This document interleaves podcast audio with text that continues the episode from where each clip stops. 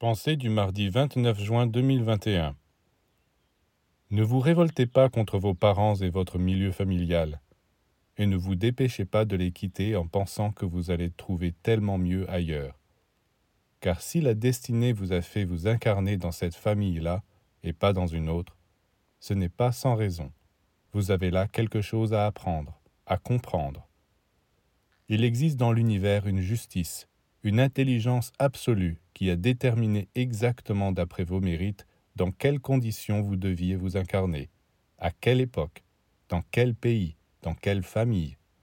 Et il est inutile de vous plaindre. Ça ne changera rien.